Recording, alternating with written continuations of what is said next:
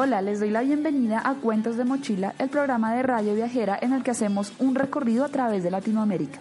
Este viaje comienza en el sur de Argentina, en la provincia de Tierra de Fuego, donde está ubicada Ushuaia, la ciudad más austral del mundo, y desde este punto comenzamos a ir hacia el norte a hacer nuestro camino hasta llegar a México.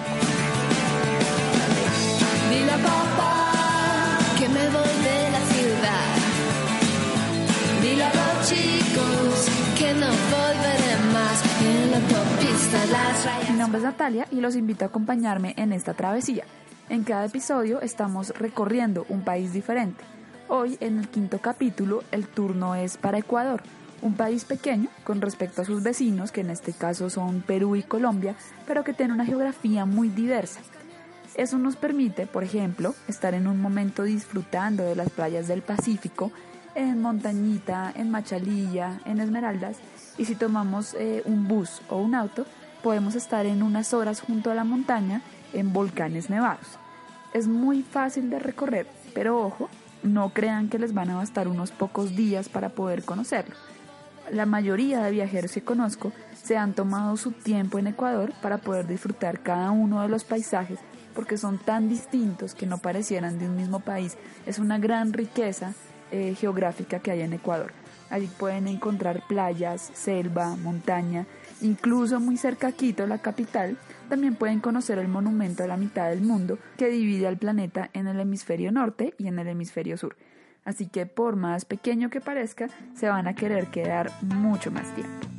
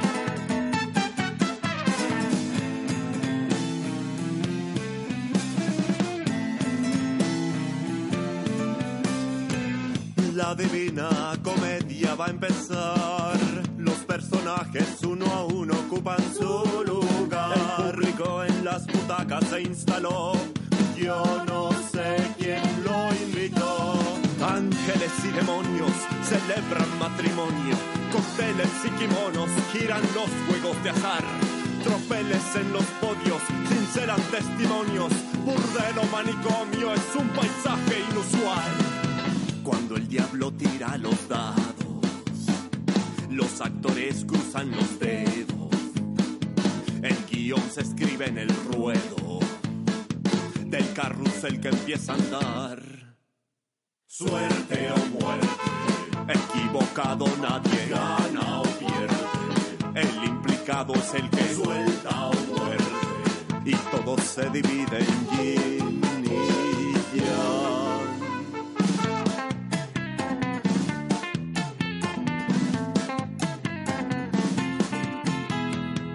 El mundo gira en un perno de metal.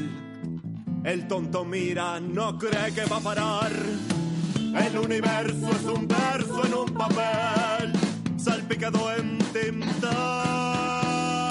Cuando los cielos se formaron, antes que nada había mutado. Después de un largo santiamén, Dios partió y repartió el pastel. Suerte o muerte, equivocado nadie gana o pierde. El implicado es el que suelta o muerde. Y todo se divide en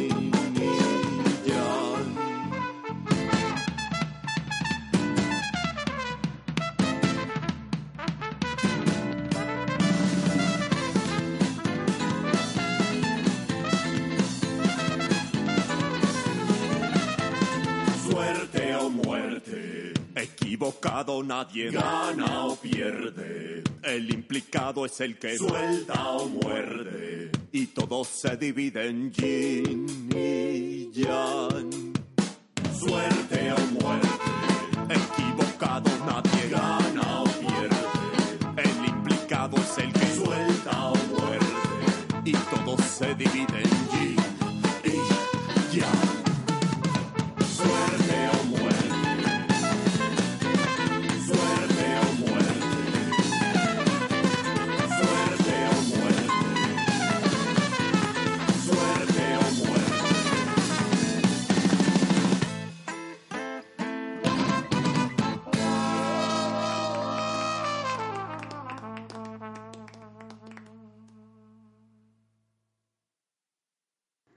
La canción que acaban de escuchar es Suerte o Muerte de una banda ecuatoriana llamada Swing Original Monks.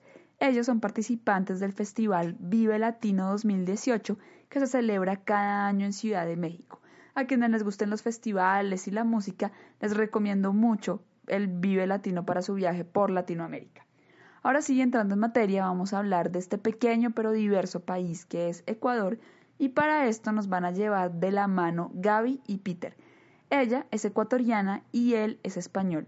Son pareja y nos van a estar contando cómo viajar por Galápagos con presupuesto mochilero, cómo encontrar el amor en la ruta y nos van a hablar de ciertos tramos para recorrer en Ecuador por la playa, la sierra y la selva. Hola chicos, ¿cómo están? Hola, buenas Nati, ¿cómo vas? Hola Nati, ¿qué tal? Bien, muchas gracias. Gracias por aceptar esta invitación. Y bueno, cuéntenos dónde están ahorita. Pues ahorita estamos hablando contigo desde la ciudad maravillosa de Río de Janeiro, en Brasil, en donde estamos viviendo ya casi un año. En enero va a ser un año por, eh, por un trabajo que, que, me salió aquí y la verdad no, no quisimos dejar pasar la oportunidad de disfrutar de esta ciudad que es realmente maravillosa. ¿Ya han conocido otros lugares de Brasil o han estado establecidos ahí todo el tiempo? Eh, bueno, nosotros viajamos hace algunos meses, hicimos un viaje bastante largo de varios meses y pasamos por aquí por Brasil. Entonces conocimos, veníamos de Argentina y conocimos pues desde Iguazú hasta aquí, hasta Río de Janeiro, entonces fuimos haciendo paraditas por la costa de, Sao Paulo y por la costa también de Río. Entonces conocemos más o menos pues la zona sur de Brasil. Yo en otro viaje anterior también conocía. Lo que nos queda es el norte en realidad, que dicen que es lo más lindo. Así que, pero bueno, de momento estamos instalados aquí por un tiempo más. Algunos viajeros, eh, incluyéndome, nos preguntamos ¿Cómo es eso de encontrar pareja en la ruta y además pues eh, que puedan durar tanto tiempo, ¿no? Porque encontrar a alguien que quiera darle la vuelta al mundo, que quiera viajar largo, con poco dinero, no es fácil y muchas relaciones de los mochileros, de los viajeros se vuelven cortas pues debido al constante movimiento. ¿Cómo es la historia de amor de ustedes? Pues de, esas historias en las que si uno no busca, encuentra. Yo, eh, ¿qué sería esto? Unos cinco años, yo había acabado una maestría y la verdad no sabía muy bien qué quería hacer. Y decidí eh, pegarme un viajecito conociendo los países de Centroamérica sola. Y cuando ya estaba acabando mi viaje, esto fue un viaje de unos seis meses, llegué a México y ahí en un en un camping, hostal, camping, la verdad no tenía cuarto, solo era para hacer, para hacer camping con carpa. Le conocí al Peter, tuvimos una, un viajecito corto juntos de unas dos semanas y, y sí, y fue eso que, que nos quedamos un poco prendidos el uno del otro y después de unos meses de seguirnos por Skype, de visitarnos, el Peter decidió valientemente de dejarlo todo en España y venir a, tratar suerte Ecuador. Entonces sí, no, no, no es que hay una fórmula, simplemente es, es un tema de suerte, creo yo. Tú, mi amor, ¿qué opinas? Sí, o sea, yo creo que tuvimos suerte de encontrarnos y luego tuvimos suerte de que los dos nos gusta mucho viajar, entonces pues hemos tratado de siempre mantenernos viajando y ya, bueno, pues, el último viaje que hicimos, que fueron ocho meses, que te contaba, pues ese viaje fue como la prueba de fuego, ¿no? Nos aguantamos ocho meses el uno con el otro constantemente y, y nada, y todo parece que está bien. Estamos hasta esperando un bebé, así que estamos contentos. Pues los felicito, me alegra mucho por ustedes y espero que además sea una familia viajera y que los tres sigan dándole la vuelta a Latinoamérica y al mundo los felicito y me alegro mucho. Sí, gracias, Nati. Una, una, de las, una de las cosas que nos daba mucho ánimo en, en este último viaje, conocimos a algunas familias que estaban también haciendo viajes súper, súper largos y súper locos. Conocimos una familia que viajaba en un camper y que se cruzó toda Irán con sus dos guaguas chiquitos, con sus dos hijos chiquitos. Y de eso que nos enamoramos de esa, de esa familia porque nos da muchos ánimos de que eso siempre sigue siendo posible, que el, que el viaje nunca se acaba, no importa cuántos sean de esa esperanza también nosotros. Sí, ojalá que sí, no, yo también he conocido y he leído a bastantes familias viajeras y yo creo que sí se puede porque muchos lo hacen, entonces, pues chicos, no, no creo que sea imposible. Y ojalá, eh, pues ese bebé carioca, porque me imagino que nacerá allá, ¿no? Porque Sí, antes sí, de la entrevista me decían que era un bebé carioca, así que creo que nacerá allá. Sí, No, sí, tiene que a Van a ser con mochila. Qué lindo, pues me alegra mucho y, y ojalá más adelante podamos seguir hablando con ustedes para saber cómo es viajar en familia, ¿no? Claro, de una. Eh, bueno, vamos a entrar en materia acerca de Ecuador, que es el país natal de Gaby. Yo al principio del programa decía que es un país muy pequeño, pero es muy diverso geográficamente. ¿Qué podemos encontrar ahí en la geografía ecuatoriana? Pues E- Ecuador es un país, es uno de estos países para mí perfectos para la gente que busca un poco viajes de, de un mes, que quiere ir a un destino, conocerlo bien, porque en un mes realmente te da tiempo a conocer mucho y como dices es un país súper diverso. Tiene, está repartido como en cuatro zonas básicamente. La Amazonía o el Oriente que le llaman allá, que es pues el nombre indica es la selva. Eh, luego tiene sierra, tiene la cordillera de los Andes con, con un montón de nevados, de picos, al que le gusta el, el andinismo y la montaña, pues también es un país precioso. Luego tiene la zona de, de costa, que para mí es, es bien particular y bien linda, no tanto porque las playas sean súper espectaculares, que también las hay, sino por el modo de vida que todavía se conserva de pueblos chiquitos, de pescadores, con, con toda la onda, ¿no? Y, donde, donde uno interactúa mucho con la gente que vive, que vive allí. Y luego queda la zona, pues, como el destino brutal, que es Galápagos, que es, que es un lugar único en el mundo y al que supongo que hablaremos después de, de ello, pero es un lugar para mí que hay que visitar al menos una vez en la vida. Entonces es un país muy lindo con un montón de cosas que hacer. Si, por ejemplo, quisiéramos establecer una ruta por Ecuador, eh, así eh, de mochileros, ¿ustedes qué ruta propondrían para eso? Pues, y esto es un poco también siendo no completamente objetiva, se tiene que iniciar por, por Quito, cualquier ruta que uno haga. No solo porque es mi ciudad natal, sino porque realmente es muy, muy representativo de la zona sierra del, del país. Eh, Quito es la capital, tiene alrededor de dos millones y medio de personas, cosa que no es, no es muy grande. Y, y, es realmente uno de los ejemplos de ciudad colonial mejor conservados de Latinoamérica. Eh, es, yo sé que muchas veces los mochileros no vamos a meternos en 3.400 museos, y eso es lo bonito también de Quito, que no necesitas meterte a muchos museos para ver realmente ejemplos hermosos de, de, la ciudad colonial.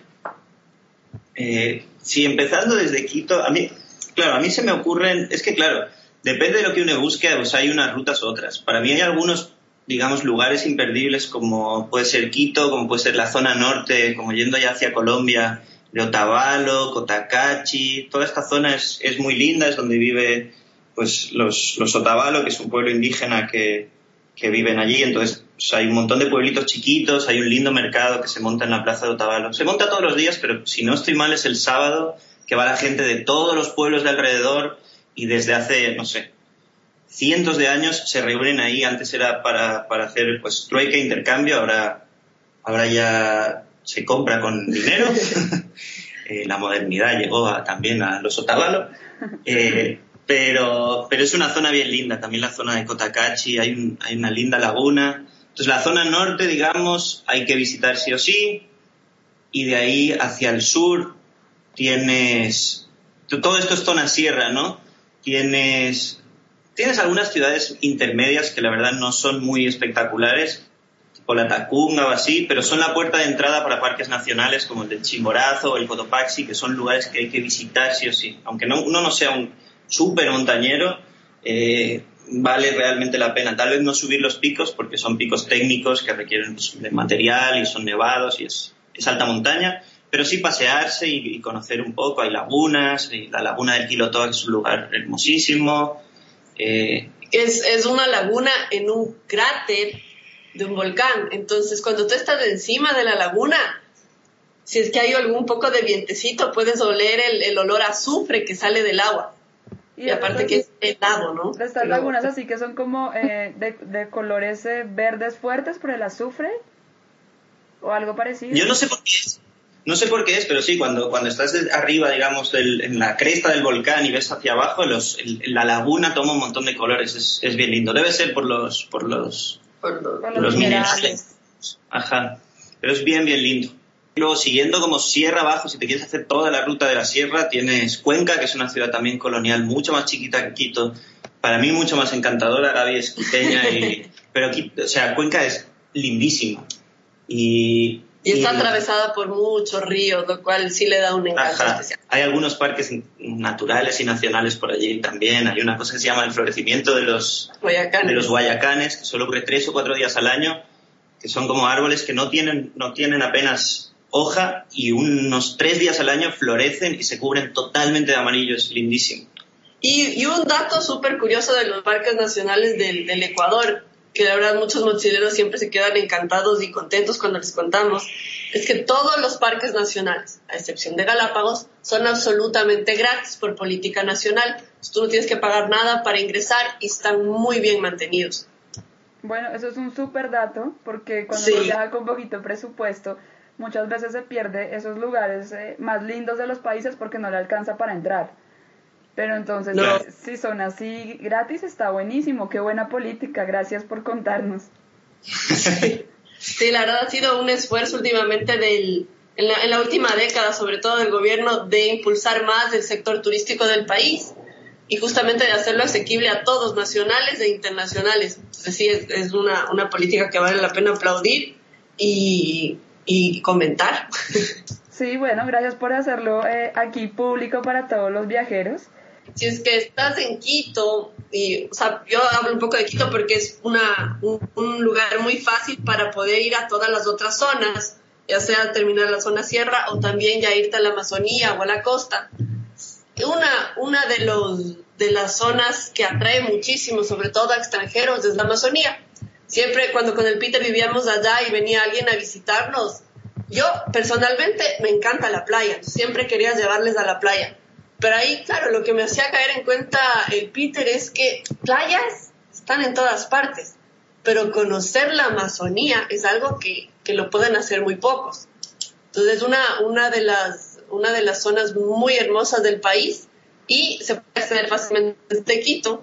Ahí, Peter, si quieres contar un poco más nuestras partes favoritas. Sí, para ir a la, o sea, así como, digamos, otra ruta que no siga tanto la sierra sería hacer Quito, Baños de Agua Santa, que es un lugar para hacer deportes de aventura, es como el cambio de la alta montaña o de, las, de la sierra, digamos, hacia la Amazonía. Entonces, este lugar es un lugar muy lindo, que pasan ríos, hay un montón de cascadas, y es la cuna de los deportes de aventura en Ecuador. Entonces, hay puenting, hay rafting, hay todo este tipo de cosas, y de ahí ya se hasta, hasta el Puyo.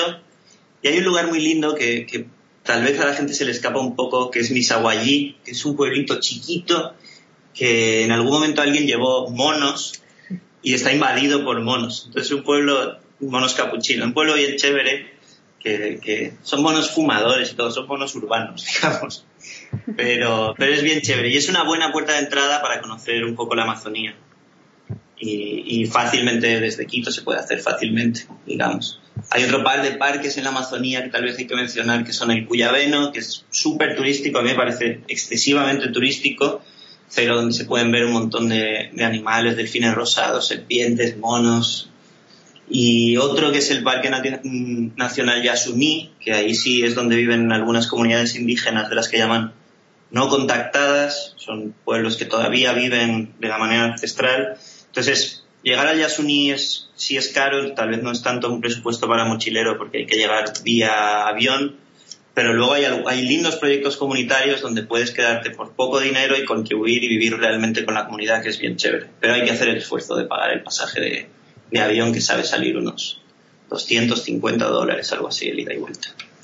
Pero igual, si quieres una, una experiencia de Amazonía que no sea tan costosa, eh, como, como, decía Peter en Misaguadi, aparte de ver estos monos que si tú estás un poco de cuidado y te estás tomando ahí un cualquier cosa en el parque, pueden ir y quitarte la botella de lo que sea y se van corriendo. eh, puedes, ahí sí, sí es siempre recomendable contratar con, con los turismo locales, que hay, que hay muchos, muchas iniciativas pequeñitas para que te hagan ciertos paseos. Uno de nuestros favoritos es irte de tubing en el río Napo, que es un río súper grande, súper ancho, que básicamente te, te, ponen en unas boyas gigantes, que son estas boyas de, de llanta de camión. Te van siguiendo con una lanchita, entonces siempre estás, siempre estás protegido. Y claro, y te vas con la corriente del río, ¿qué será? ¿Una media hora? ¿Una hora? Estos remolinos que te dan un poquito de, de mieditos, pero igual al final todo siempre sale bien. Pero son experiencias súper hermosas, porque claro, vas viendo a un lado todo verde hermoso y al otro lado también la selva preciosa. Y luego la costa, eh, como decía, la costa ecuatoriana es no es así como la más espectacular tipo caribeño, pero tiene un sabor y un, un ritmo de vida muy lindo. Entonces, eh, hacerse una, una, ruta, digamos, por toda la costa también es una, es una linda propuesta. Y los lugares más típicos, tipo, tipo Canoa, tipo Puerto López, Montañita, que es un lugar que a nosotros, la verdad, no nos encanta porque se ha, turistificado a lo loco pero, pero luego hay un montón de pueblitos chiquitos donde, donde todavía se vive al ritmo de pescadores. Entonces, si, si alguien se anima a recorrer un poco la costa ecuatoriana, para nosotros lo más lindo es lo que hay en Manabí y Esmeraldas, que son las provincias, digamos, norte de, de la costa ecuatoriana. Hay lugares tipo, tipo Mompiche y la playa Portete, que vi en tu, en tu blog que tú has estado. Eh, hay luego un montón de pueblitos chiquitos entre Same y Tonsupa, donde, donde se vive. Hay un lindo pueblito donde tenemos a los tíos de Gaby que se llama Don Juan, que está en la costa de, de Manabí. Son, son un montón. Para mí la recomendación si se recorre la costa es tratar de no parar en los pueblos grandes, sino en los chiquitos, porque siempre hay algún, algún hospedaje chiquito de, alguna doña que, que te recibe súper bien, que cocina súper bien y que es baratísimo. Entonces, nuestra recomendación para, para la costa es, es recorrer los pueblos chiquitos, que es donde realmente uno conoce la, la, forma de vida tradicional. Y probar el ceviche ecuatoriano. Yo sé que el ceviche se ha hecho conocido mundialmente por Perú, pero el ceviche ecuatoriano es, a mi gusto, más delicioso y es distinto que el, que el peruano. El peruano es un ceviche seco, estilo ensalada. El ecuatoriano es una cosa jugosa, mezclada con todos los mariscos y, realmente deliciosa. Es, es, recomendable en la costa no perderse un ceviche. No, buenísimo. Yo creo que después de todas esas recomendaciones, eh, los oyentes van a querer sí o sí ir a Ecuador. Porque como decíamos, pues es muy pequeño, pero es que hay de todo por hacer, como nos están contando. Entonces, eh, pues es bellísimo. Sí, vale, vale mucho la pena. Ecuador es un país muy diverso y que vale mucho, mucho la pena. A mí de las cosas que más me gustó de Ecuador, eh, bueno, en Colombia también sucede, sino que cuando yo pasé por Ecuador venía de un viaje como de nueve meses por el sur del continente y yo no encontraba nada de frutas y eso a mí me ponía un poco loca porque en Colombia y en Ecuador hay una cantidad inmensa de frutas de las que uno quiera encontrar. Entonces cuando yo llegué a Ecuador después de nueve meses de estar en el sur, pues para mí fue el paraíso eh, ecuatoriano ver eh, cualquier cantidad de frutas. ¿Cómo ha sido para ustedes eso? ¿Es, ¿Es, tan importante o es algo solo mío o en realidad sí lo perciben así? Me, me acabas de sacar un par de lágrimas. La verdad que una de las cosas, en cualquier país al que vamos, de las primeras cosas que hacemos es ir al mercado para ver qué frutas nuevas encontramos. Yo desde chiquita he sido amante de las frutas totalmente. El Peter me dice fruta freak, porque fruta nueva, fruta que tengo que probar. Y sí, y uno cuando está lejos de, de, la verdad de Latinoamérica extraña mucho las frutas. En Ecuador, solo rápidamente, lista de frutas que tienen que probar sí o sí. Uno, naranjilla, sobre todo en jugo.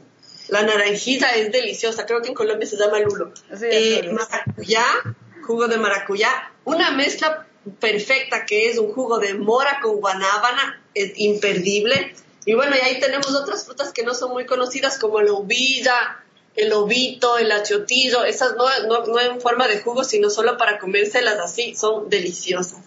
Así que no, no eres la única y me alegra saber que yo tampoco. Sí, no, yo soy aficionada a las frutas y de hecho eh, tengo un posteo en el blog acerca del día que me tomé un jugo de mora con eh, banano en Ecuador después de nueve meses porque no he encontrado, bueno, banano se encuentra en casi todas partes, pero la mora no. Entonces eh, para mí era muy muy rico y después me tomé como un batido de aguacate y no podía parar de tomar eh, batidos de fruta, era delicioso, muy muy rico. Sí, es rico. La gastronomía en realidad en Ecuador es bien, es rica también. No es muy conocida, pero es rica. Y tiene también esa parte de, en la Amazonía comen unas cosas, en la sierra otras, en la, en la costa, que es la, como la comida más rica con, con mariscos y eso.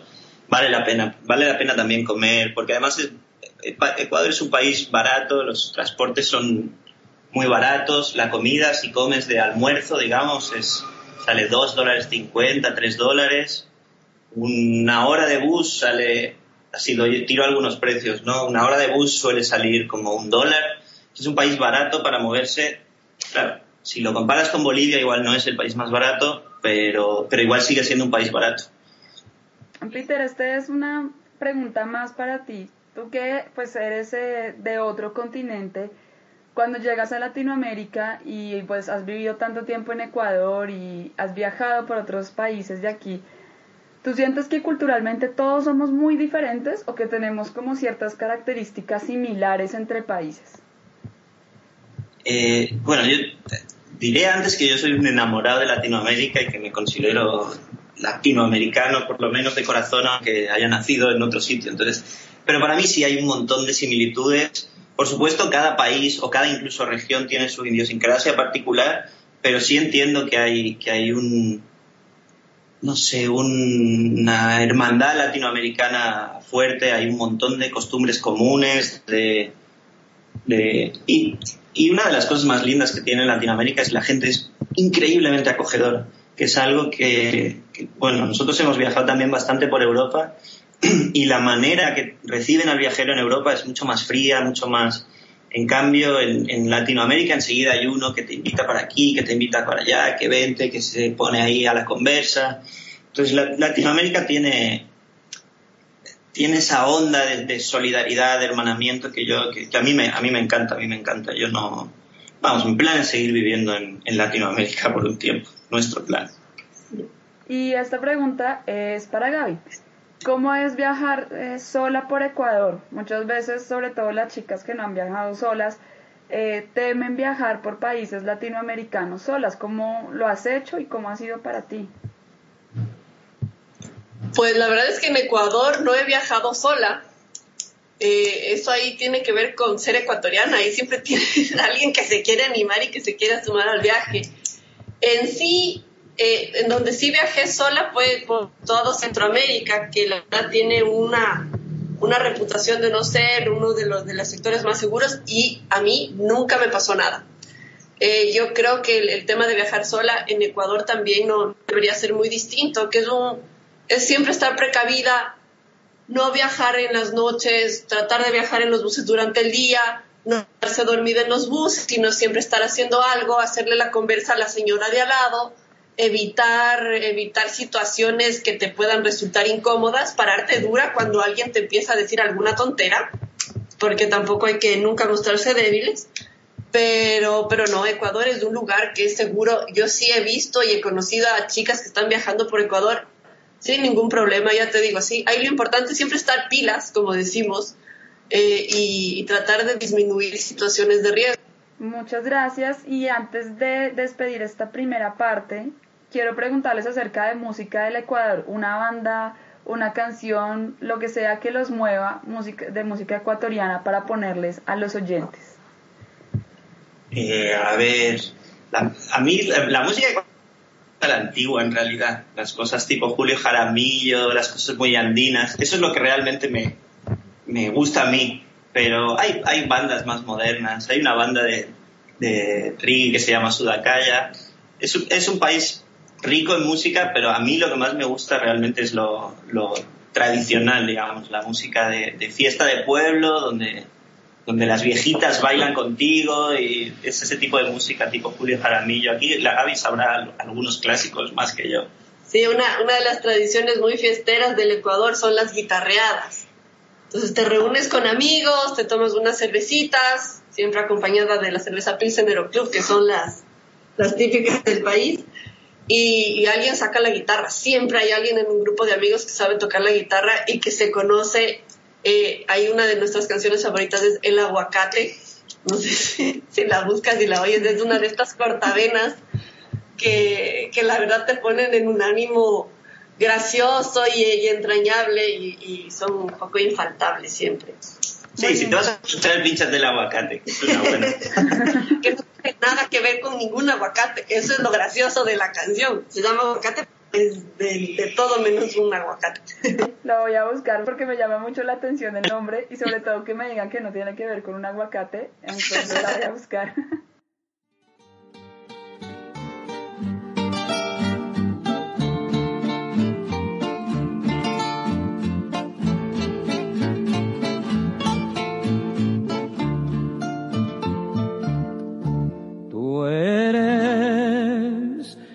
amor, mi dicha y mi tesoro, mi solo encanto y mi ilusión.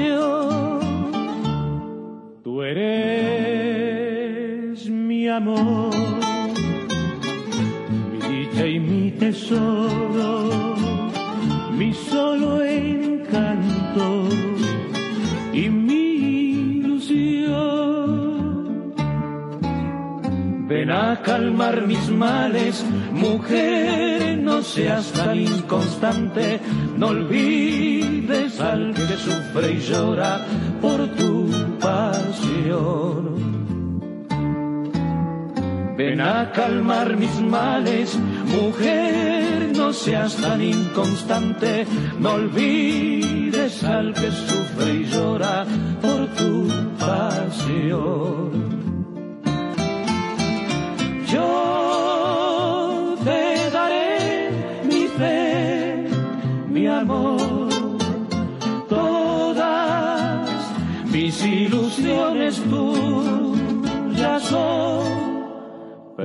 tú no olvidarás al infeliz que te adoró, al pobre ser que un día fue tu encanto, tu mayor anhelo y tu ilusión.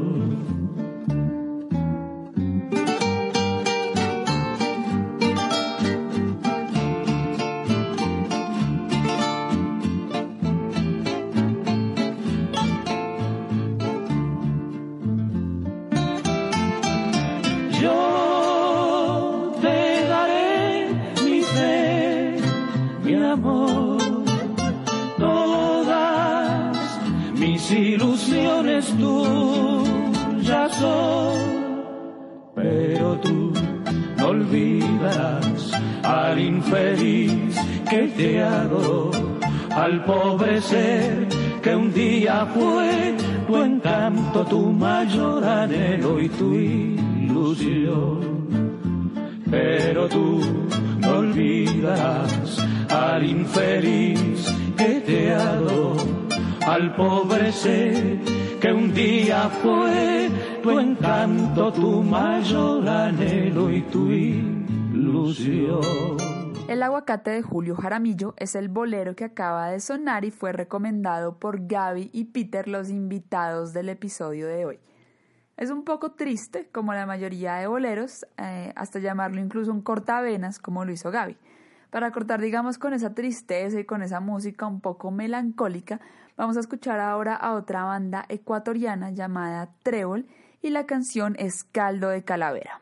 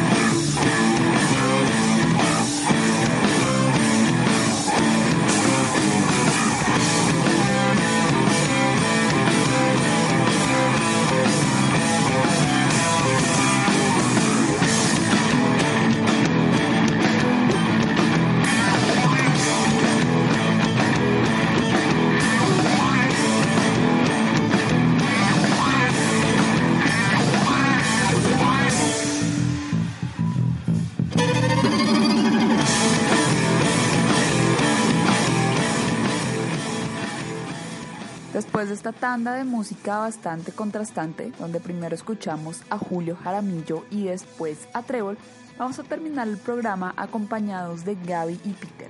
Ahora nos van a estar contando cómo llegar a Galápagos con presupuesto mochilero. Bueno, como supongo todo el mundo sabe, Galápagos tiene es un archipiélago que está bastante lejos de, de, la costa. De hecho, hay una pelea ahí un poco entre Costa Rica y Ecuador porque dicen que está más cerca de Costa Rica. Ya no hay pelea, ya no hay ninguna pelea. Es ecuatoriano y punto, señores. El caso es que Galápagos, como, como algunos otros lugares, tipo Madagascar o así, al ser isla, ha conservado eh, una fauna característica y una flora característica. es un lugar único en el mundo porque hay, no sé si cientos, no sé si me arriesgo al decir miles, pero seguro cientos de, especies endémicas, especies que solo puedes ver allí. Entonces es un lugar volcánico, es un lugar hermosísimo. Eh, el asunto de Galápagos es que, como cualquier lugar único, pues tiene sus precios. Y mucha gente se ha tenido siempre mucho miedo de animarse a ir a Galápagos por el tema de precios. Entonces nosotros queremos romper una lanza a favor de, Galápagos y decir que como mochilero también se puede ir a Galápagos. Obviamente es caro, pero se puede ir por libre y de mochilero a Galápagos. ¿Cómo le haces para ir de mochilero a Galápagos? Cuéntenos cómo lo hicieron ustedes. Eh, lo, más caro de llegar a Galápagos es el pasaje, o sea, de, todo el viaje a Galápagos es el pasaje. Eh, un pasaje a Galápagos desde Guayaquil o desde Quito el precio normal está en torno a 400 dólares, que es mucha plata. El asunto es que eh, hay cada cierto tiempo hay algunas ofertas. Nosotros las, mm, ¿qué será? Yo he estado tres veces, yo las tres veces que he estado he pagado entre 180 y 260 dólares, más o menos. Entonces ahí se convierte ya en una cosa un poco más asequible. Importante, pues mirar, mirar con antelación, ir buscando precios y armar el viaje un poco en base a estar por Ecuador en el momento en que los precios de, de pasaje estén más baratos. Y ahí es la temporada baja, cuando deben estar más económicos. Las temporadas bajas, usualmente febrero, mayo y octubre a noviembre, hay las tres aerolíneas que, que son las que sirven para, la, para Galápagos, que son Lana, Bianca y Tame, saben tener algunas promociones, entonces estar súper atentos a eso meses antes, obviamente, para poder pillar alguna de esas, de esas promociones y no perderse Galápagos. Y una vez están allí, eh, ¿dónde se puede hospedar uno? ¿Cómo es estar en Galápagos? Bueno, al, al llegar hay que decir que para los extranjeros si el resto de parques nacionales ecuatorianos son gratuitos, este es un robo. Entonces, para los extranjeros, es un robo, mi amor. Para los extranjeros, vale 100 eh, dólares la entrada. Hay que pagar una entrada al parque de 100 dólares. Eh, hay que decirlo para que la gente también tenga, tenga en cuenta. Eso sí, una vez allí, eh, en, las, en las islas, digamos, hay solo hay transporte, digamos, carros en tres de las, no sé si son 14 o 15 islas. Entonces hay tres, cuatro islas habitadas y hay alojamientos, hostales de mochileros en todas ellas. Es decir, por unos, tal vez no es el precio de los 8 dólares que puedes conseguir en el continente, pero por unos 12 hasta 15 dólares puedes conseguir, puedes conseguir una habitación compartida con, con otros viajeros. Entonces el precio del alojamiento no es tan caro, no es tan caro. ¿Y allá adentro tienes que hacer algún tour o solamente puedes estar en una de las islas o necesitas pagar algo más? Nova Galápagos sería intentar encontrar el pasaje de avión que llegue a una isla y regrese desde la otra. Es decir, por ejemplo, eh, la isla más poblada es San Cristóbal, perdón, Santa Cruz, eh, llegar a Santa Cruz y regresar desde San Cristóbal, que es otra de las, de las islas, la otra isla que tiene aeropuerto. Eh, de esa manera, pues consigues ver dos islas, digamos, normalmente los un pelín más caros, pero el transporte entre islas suele costar como unos 50 dólares. Entonces, lo ideal es para mí visitar al menos dos islas si uno va a Galápagos eh, visitar un par de islas. Las más conocidas son Santa Cruz, San Cristóbal y la tercera es Isabel, eh, que es para mí la más bonita y la que, la que más, digamos, conserva el espíritu de Galápagos. Es menos poblada, es más, es un poco como ir al Far West de, de antaño, es bien lindo. Claro, los, los caminos siguen siendo de tierra, eh, ya llega a las 5 o 6 de la tarde, ya no hay casi luces, te, da todavía un, un, ambiente de, sí, como dice el Peter de antaño. Pero para hacer cosas hay un montón de cosas que puedes hacer sin tour. Los tours también son bastante caros, van desde los 50 hasta los ciento y tantos dólares, pero hay un montón de cosas que uno puede hacer por libre. En Santa Cruz, por ejemplo, uno puede visitar la zona alta con las tortugas, conocer el bosque, digamos, eh, primigenio que había allí que todavía se conserva. Eh, puedes ir a varias playas, a la, a la tortuga, bueno, Tortuga Bay se llama, no sé por qué le han puesto el nombre en inglés. Eh, puedes ir a otra playa que se llama Garrapatero. Eh, hay bastantes cosas que puedes hacer por libre sin necesidad de pagar un tour.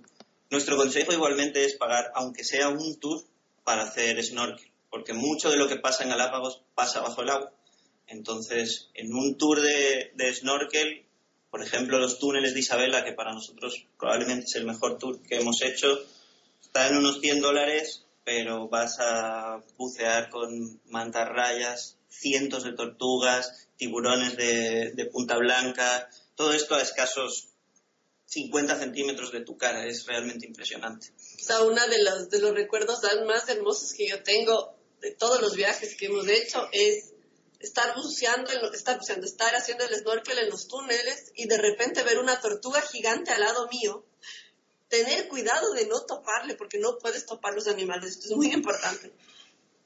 Seguirle, con, seguirle con la mirada, seguirle un poquito nadando y de repente ver que se acercaba a una manada, no sé si se dice manada cuando son tortugas, pero siete tortugas gigantes abajo de mí yo suelo estar ahí flotando viendo a estas siete tortugas gigantes comiendo tranquilamente las algas abajo del mar. O sea, son, experiencias que vale la pena ahorrar lo que tengas que ahorrar, comer arroz que tengas que comer todos los días en los otros días del viaje, pero poder hacerte el tour del snorkel en Galápagos. Sí vale la pena.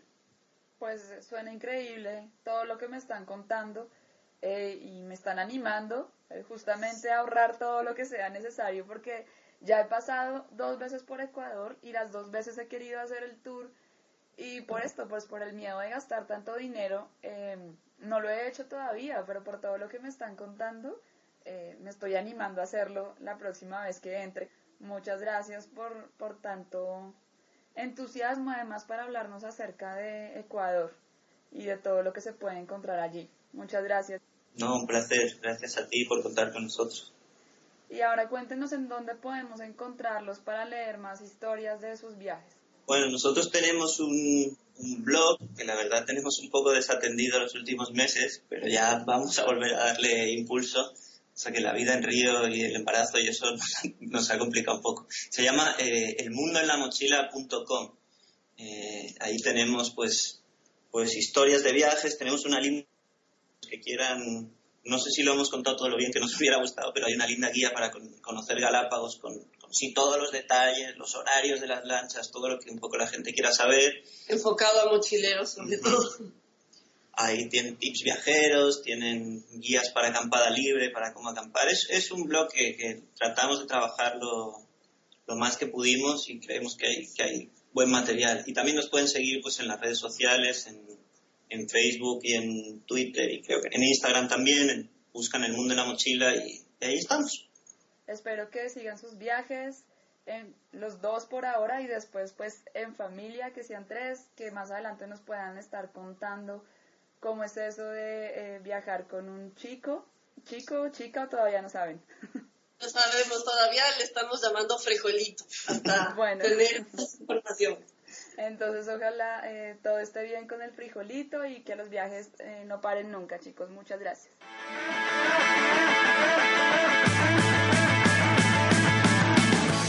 Gracias por acompañarnos en esta ruta por Latinoamérica y no se pierdan el siguiente capítulo, donde viajaremos a través de Colombia, mi país natal. Es el lugar al que por cuestiones de tabúes y estigmas algunos temen ir, pero una vez entran la verdad es que la mayoría ya no se quieren ir. Si quieren conocer más historias de viaje, no olviden visitar mi blog cuentosdemochila.com.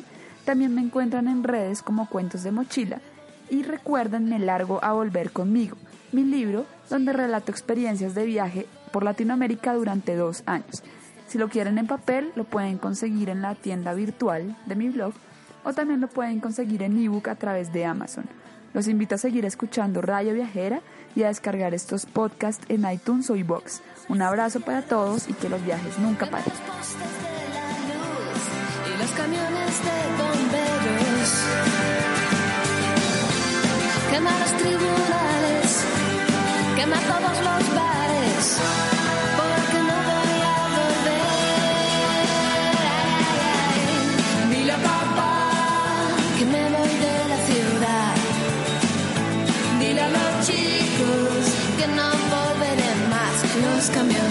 cuelgan sonrisas del parabrisas cuando me ven. Soy la princesa de la autopista y hasta los polis besan mis pies. Quiero llegar muy lejos, casi casi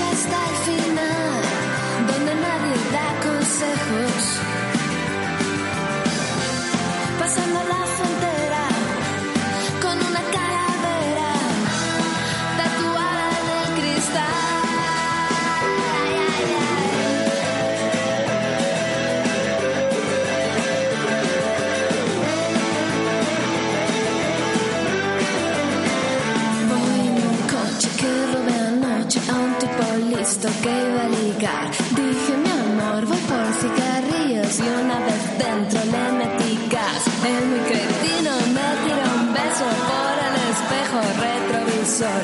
Ahora la luna pasa la noche oyendo el ruido de mi motor. Los tipos duros pasan.